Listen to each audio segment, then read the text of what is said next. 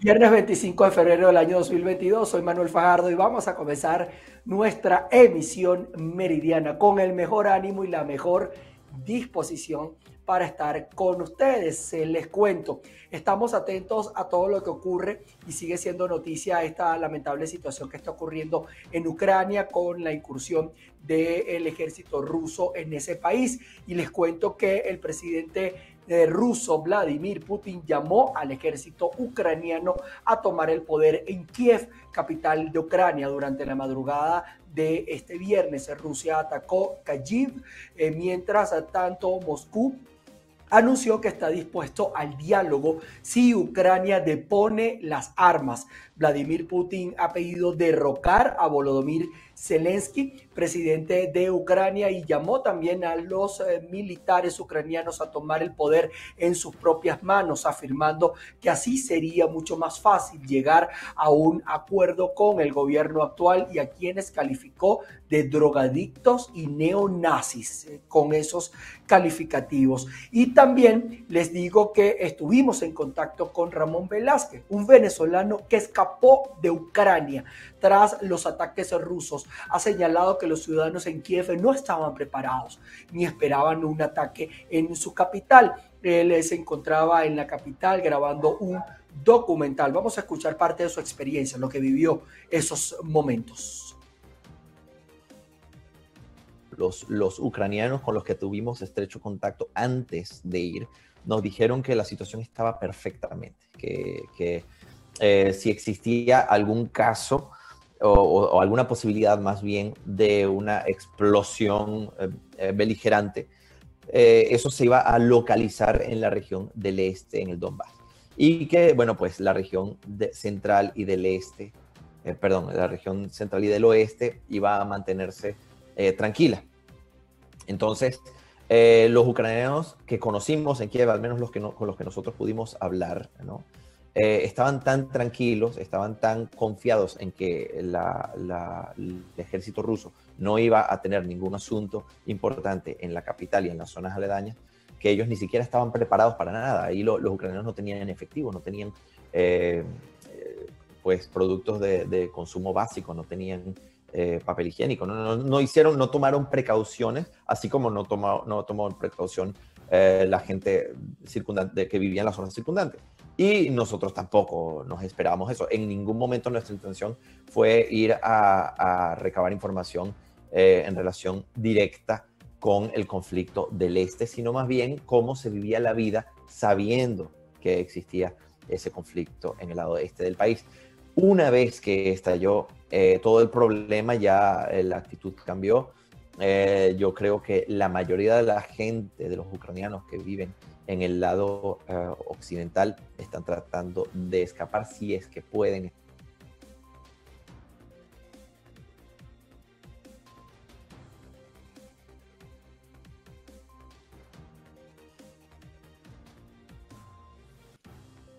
Vamos a pasar informaciones nacionales. El gremio de la salud en Venezuela denuncia que eh, hay insuficiencia en sus salarios este viernes porque la actual situación que impera en el Instituto Venezolano de los Seguros Sociales, donde la falta de insumos y bajos salarios son el pan de cada día.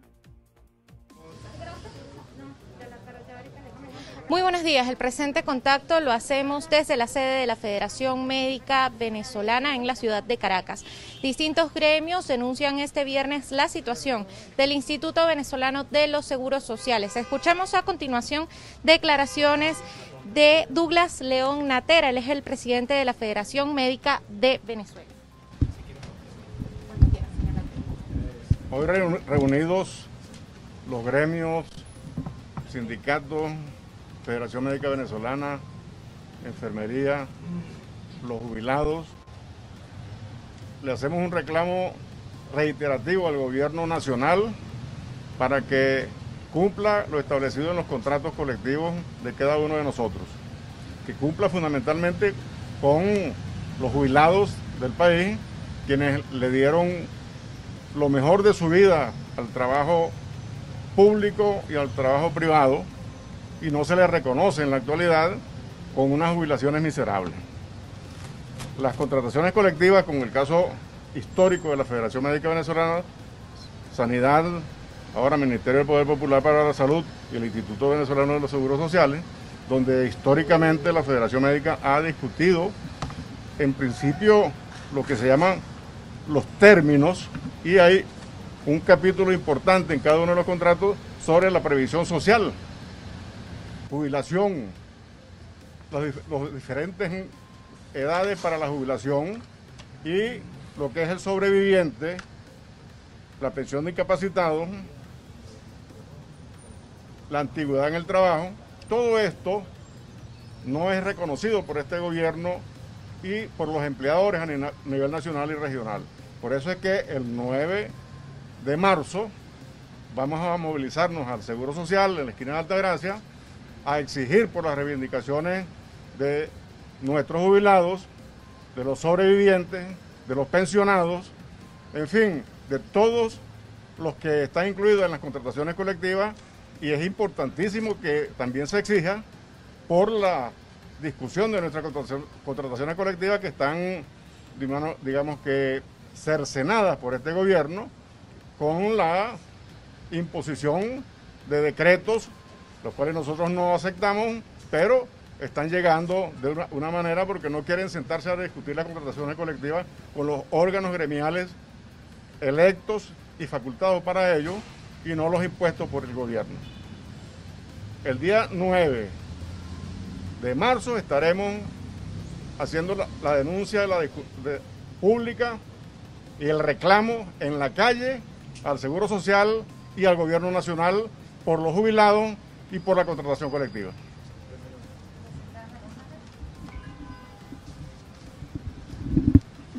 Bien, eran las declaraciones de Douglas León Natera, el expresidente de la Federación Médica de Venezuela, que exhortaba a la administración de Nicolás Maduro a cumplir con los contratos colectivos del gremio de la salud, tanto en el sector público como en el sector privado, y asimismo cumplir con lo que son las garantías de una pensión digna para todos ellos. Asimismo, informaba que el próximo 9 de marzo se realizará una protesta del gremio en distintos puntos de la ciudad para hacer esta denuncia pública y en las calles. Desde Caracas, Venezuela, Irene Mejías.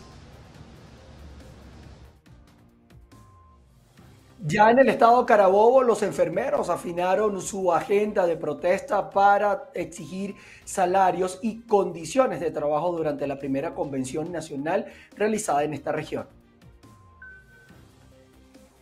Gracias por el contacto. Este cronograma de actividades fue evaluado y aprobado durante la convención nacional realizada en el estado Carabobo, en el cual se acordó retomar las calles para continuar exigiendo salarios ajustados a la realidad del país y condiciones laborales.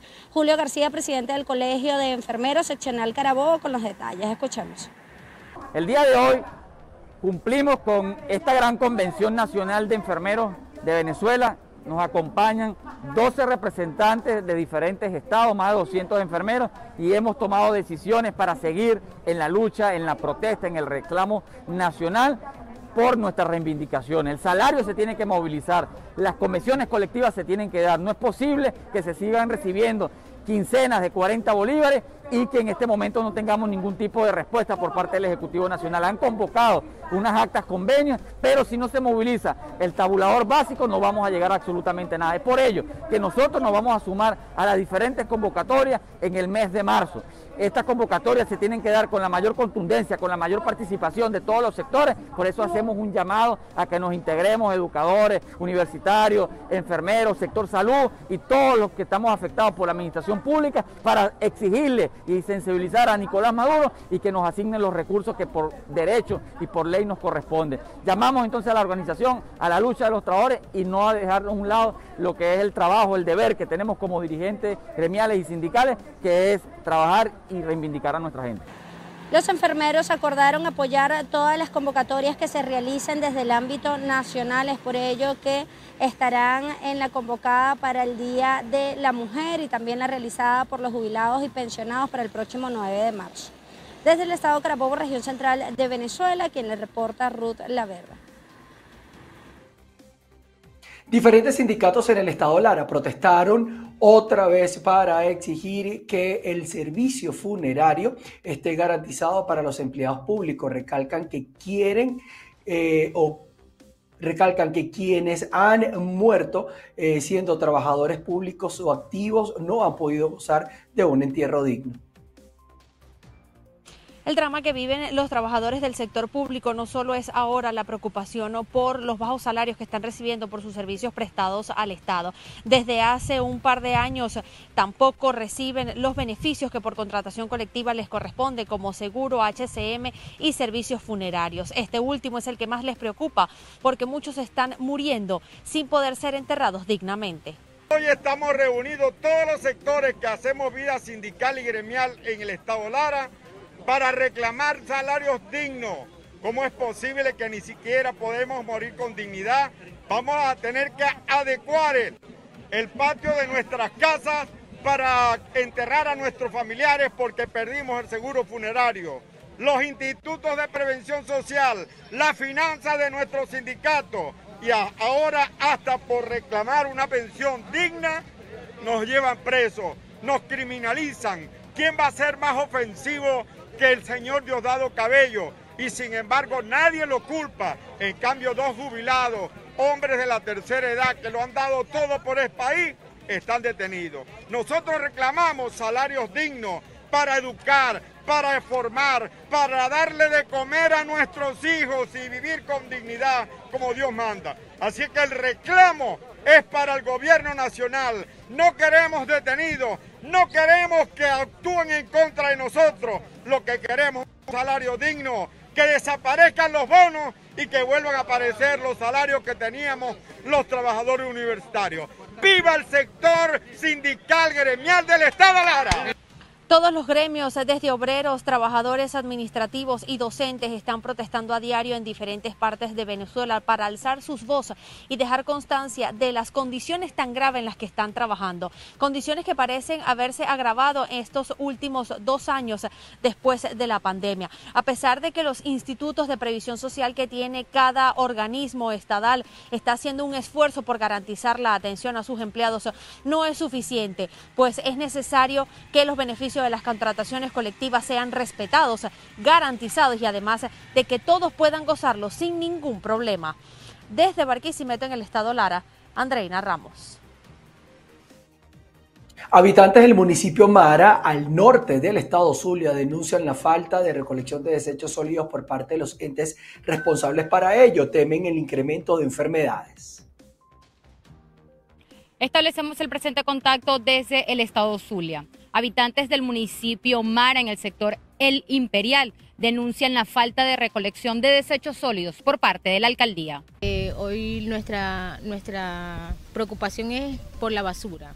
Como pueden ver, este, el aseo urbano no pasa por acá desde hace mucho tiempo, no se mete, no recogen la basura, este, no solamente aquí, sino en varias partes del sector imperial hay bastantes basuras acumuladas y necesitamos que el aseo eh, comience a pasar o o bien sea las personas de, la parte de la alcaldía para que recojan el basurero que, hay por, por dichas enfermedades que pueden traer tanta acumulación de basura.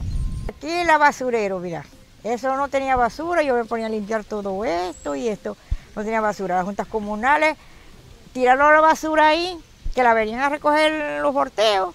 Nunca vinieron. Y nunca vinieron, sino ahora tiran basura, tiran basura, todo el mundo viene de las calles por ahí a tirar basura ahí. Por aquí tenemos la, problemática, son varias problemáticas como es el, el aseo urbano, no, hace meses que no pasan las unidades que recogen el aseo de la alcaldía. Los habitantes del municipio Mara, al norte del estado Zulia, le hacen un llamado al alcalde Luis Caldera a abocarse a la recolección de los desechos sólidos, ya que esto genera enfermedades. Es la información que podemos aportar desde el estado Zulia, reportó María Carolina Quintero. Ya en el estado portuguesa, vecinos y diseñadores unen esfuerzos. Todo esto para elaborar carrozas y trajes para el regreso del carnaval. Estas festividades este año arriban a su aniversario número 39 en Guanare. Vamos a ver el informe. Estos son vecinos de acá del Monseñor de Hunda que se han abocado a lo que es el proceso de elaboración de la carroza. Cada carroza debe tener primero que nada para poder comenzar un boceto para nosotros saber de dónde vamos a partir y a dónde vamos a llegar. Este, los materiales que estamos usando aquí es mayormente herrería y cabilla, anime, porque va a llevar anime, va a llevar tela, va a llevar luces, porque sin las luces no va a brillar la carroza. Para hacer una carroza llevamos aquí ya casi que 8 días elaborándola y lo que le damos es de 7 de la mañana a 10 de la noche para poder llevarla como la llevamos ahorita. Este, para el día del desfile son muchas sorpresas que lleva esta fantasía. No puedo decir ahorita qué es lo que lleva, cómo va a quedar terminada, porque si no, entonces ya la gente va a decir, no, ya vimos la carroza de la comunidad del Fe de Alegría. Por eso les digo y los invito a que vayan al desfile de mascarada.